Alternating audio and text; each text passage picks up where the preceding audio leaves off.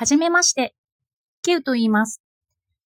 主にツイッターで哲学をわかりやすくするブロガーとしてツイートしています。人と話すことが苦手。でも、音声発信にも挑戦してみたい。ただいま、ツイッター企画55名様をやっているのですが、その中でヒマラヤをやってみようと勇気づけられました。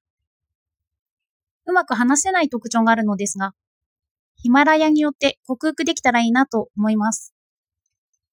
毎日発信ではなく、気が向いた時に発信します。今のところ内容も浮かばないぐらい緊張しています。台本をそのまま読んでいます。